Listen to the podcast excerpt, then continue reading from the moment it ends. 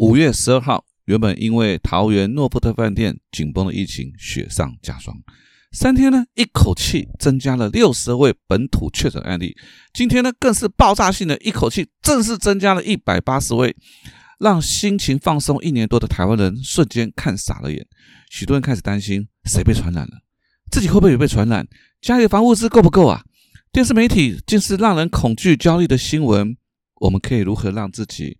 身心安顿，欢迎你来到八站闲谈，我是林家泰。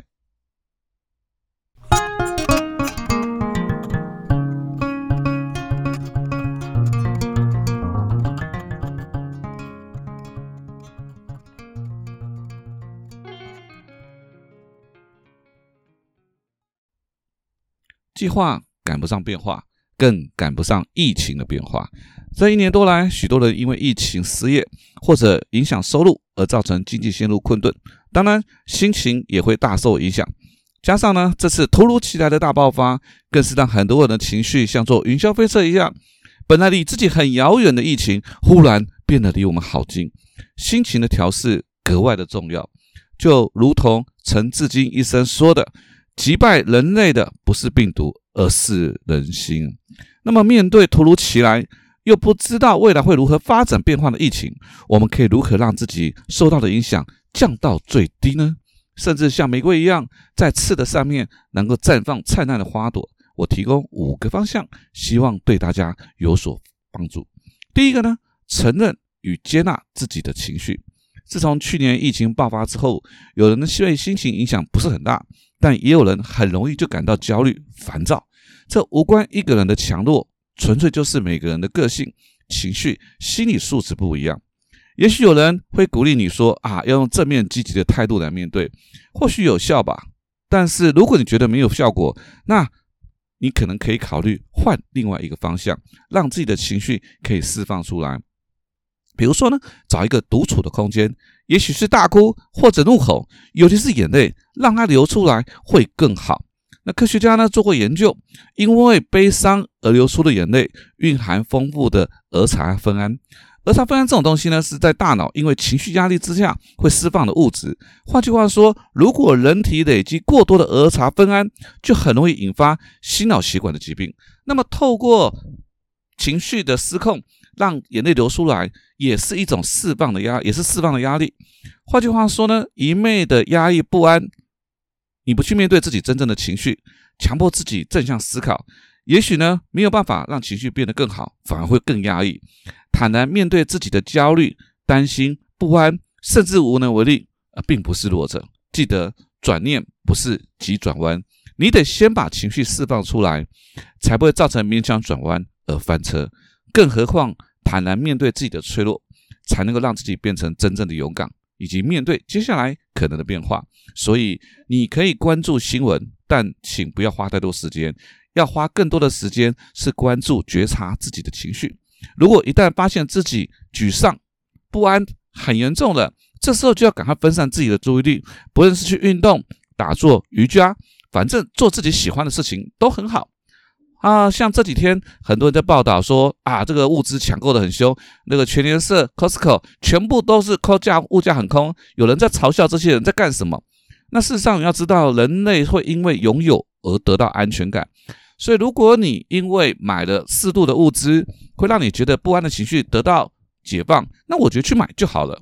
但记得是释放，啊，是一个适度。你不要买了一个一半年擦不完的卫生纸，对不对？喝。买了一个月一个礼拜喝不完的牛奶，浪费了，那就不必要了。但是呢，最重要的事情是不要用歧视或者排挤别排挤别人的方式，好，因为这样的方法既无法得到无法得到自这种真正的安全感，其实只是放大自己的恐惧，孤立别人的城墙是不堪一击的，心魔是比病毒来的更可怕。那第二个，找出自己恐惧的源头，并且面对。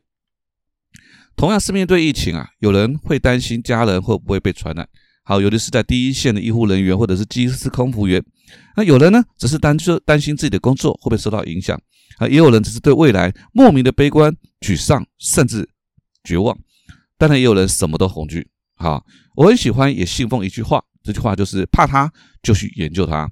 比如说，你害怕被传染新冠肺炎，那那新冠肺炎虽然它的传染力很强，但它的致死率只有百分之二，它不是无药可救的绝症。其次呢，呃，就算你不小心和确诊者处于同一个空间，啊，有的中，有的没中，那问题差哪边？那就是免疫力。所以，与其担心自己会不会传染，我觉得倒不如积极的我们来提高自己的免疫力。比如说，包括了每天要七个小时充足的睡眠。吃优质的蛋白，少吃精致的糖，还有适度的晒太阳。啊，与其担心做把自己的省疫力提高，反而更有益。好像讲师呢，工作就是受到疫情影响很大的一群人啊。这阵子延期取消，哇，真是非常非常的多啊。那有了去年的经验啊，我我自我去今年呢就精进成长了。好像今年我就录 podcast，好，去年我就录线上课程。好，如果你没有经济压力的话，你就可以找到更多的时，找到更多自己可能发展的可能。所以啊，调整情绪之后来面对恐惧，让恐惧消失会更好。第三，降低遵守遵守。第三个是遵守防疫政策。那去年呢，台湾的防疫成绩啊，这个全球赞誉有加。但这种荣耀的心态哦，慢慢的会变成安逸。比如说呢，哎，不戴口罩的就变多了哦。这个社交聚会又恢复之前的盛况，当然大家一起也没有戴口罩了，更不用说保持社交距离了。那这种安逸是人性，毕竟啊，要长时间的哈去坚持这种防疫政策，你一个人啊可以靠自律，但整个社会啊就有赖制度和有效的去执行。但是啊，当我们把我们该做的措施做到做好了，比如说呢，口罩不是只有戴，而且要密合的把它戴好，其实际上我们也是比较踏实的。所以这个也是也是它是基本我们要去做的。第四个呢，找内心强大的朋友来聊天。这个美国大学啊教授做了一个实验，他把两组实，他把两组学生呢，A 组去看恐怖杀人的电影，那 B 组呢去看喜剧片。当看完电影之后呢？走到那个无人的大街上面去之后，那么看这个恐怖杀人片子电影，就觉得好像有人要去谋杀他。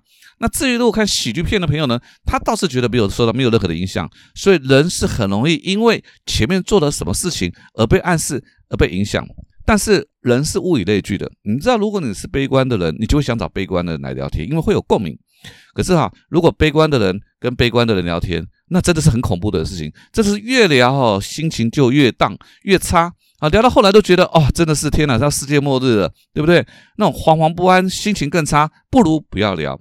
那相对的哈，如果你去找一些比较乐观正向的朋友，诶，他们在聊天的过程当中，可以帮我们建构正向的心情啊，不要让自己现在悲观负面的方。的角度去看待未来，是不是？因为内心强大的人呢，往往看事情的高度与角度都比较开阔啊，不止正面乐观，往往还可以给我们不同的观点，突破我们自己的盲点，才不会自己一直在钻牛角尖。当然，如果你不想麻烦朋友，或者碍于现在疫情不想出门，其实你也可以打开电脑，打开手机，好好打开你的平板，看电看电影。啊，我就很喜欢看几个 YouTube 介绍的电影，因为他们常常给我很多不同的启发。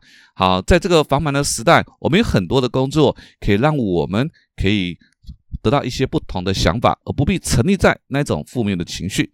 那第五个呢，也是我觉得是最重要的，就是重新看待生活的方式。哈，那大家都很喜欢说啊，休息是走更长，休息是为了走更长远的路啦。好，蹲下来是为了跳得更高。但有时候我会觉得哈，遇到一些不顺遂的事情，倒也不要动不动就这么励志，对不对啊？像前两天这个分区大停电啊，大多数人呢都因为停电造成的不方便，一直在抱怨抱怨不已啊，就觉得很麻烦。但也有些朋友说，哎呀，遇到停电，难得跟家人大家都放下手机可以聊天，或者诶觉得人跟人的接触会变得更亲近了，这都是换一个角度看事情，你才能够得到的体悟。那我一直很喜欢呢，这个一九九六年有一部日剧叫做《长假》，里面呢有一段非常经典的台词啊，我想念给各位听啊，就是呢，在自己什么都做不好的时候，就当是上天给了我们一个长假啊，不要勉强，不要焦躁，更不要无谓的努力，将身将身心付诸于自然，不久一定会好起来的。我觉得在。新冠肺炎之前啊，这个世界的节奏快的让人赶不上它的节拍。每天醒来就生怕自己没有赶上这个大时代的主旋律被抛弃。只不过呢，大环境是一个上升趋势线的时候，大家就会忙着贴近这个主旋律，根本就无暇顾及自己的身体跟灵魂已经离得很遥远了。呃，我们甚至会觉得自己无所不能，其实自己是不堪一击的。比如说，我们这次一直都视为先进国家的欧美，但却也是这次灾情最惨重的区域。我们以为的国富民强，在疫情面前也不过就是不堪一击。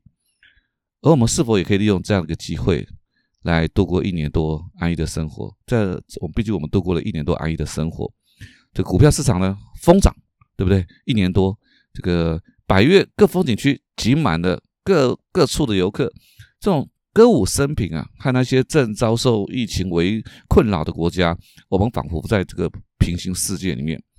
那么这次的疫情大爆发，是不是也让我们有机会可以重新审视自己？其实我们也很脆弱。那去年疫情大爆发之后呢，我就录了线上的课程，还录了几支短片。那其实呢，这个都是我一直都想做的，但是在二零一九年之前都很忙，没有行动。那疫情爆发了，刚好有时间促使我去做了这件事情。那今年呢，我也启动了自己的 podcast。那其实这个都是在放慢了脚步之后。让自己跨出新领域的一个机会，所以放慢脚步，让自己沉淀。那当别人在焦虑恐惧的时候，你反而更看清楚自己的方向。难得的长假，不如我们把它变成好事情。当然，我们要感恩台湾，真的比世界上许多许多许多国家幸运太多了。在过去一年多，我们享受了太多人渴望那种安定、不用深陷恐惧的生活。那么，把这次的疫情爆发当做是一种提醒，我相信我们会格外的珍惜和感恩。当然，如果可以，我们试着去帮助身边的朋友啊，多一点关心，多一点鼓励。当我们感受到自己的存在价值的时候，自然心情也会跟着稳定而乐观。那病毒不会打败我们，心魔才会。人类的历史上，我们历经了无数次的瘟疫。哦，但是人类坚韧的意志力，让我们人类没有变成只是地球上曾经出现的动物。何况现在的医疗比当时更进步、更发达，相信美好会到来，比美好更重要。不论接下来台湾会遇到什么样的状况，也许明天的数字会更可怕，但我们都要相信自己，要相信未来会更好。喜欢付出。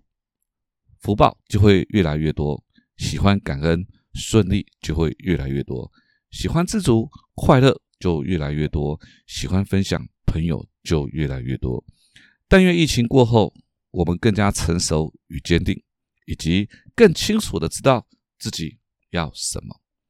八站闲谈，捕捉平时错过的风景，发现被忽略的观察角度，让生活多一点乐趣，人生多一点厚度。如果你有任何想要分跟我分享的事情，或或者想要听的主题，都可以搜寻我的脸书粉丝团“八站闲谈”，也别忘了帮我留下五颗星。下次见喽！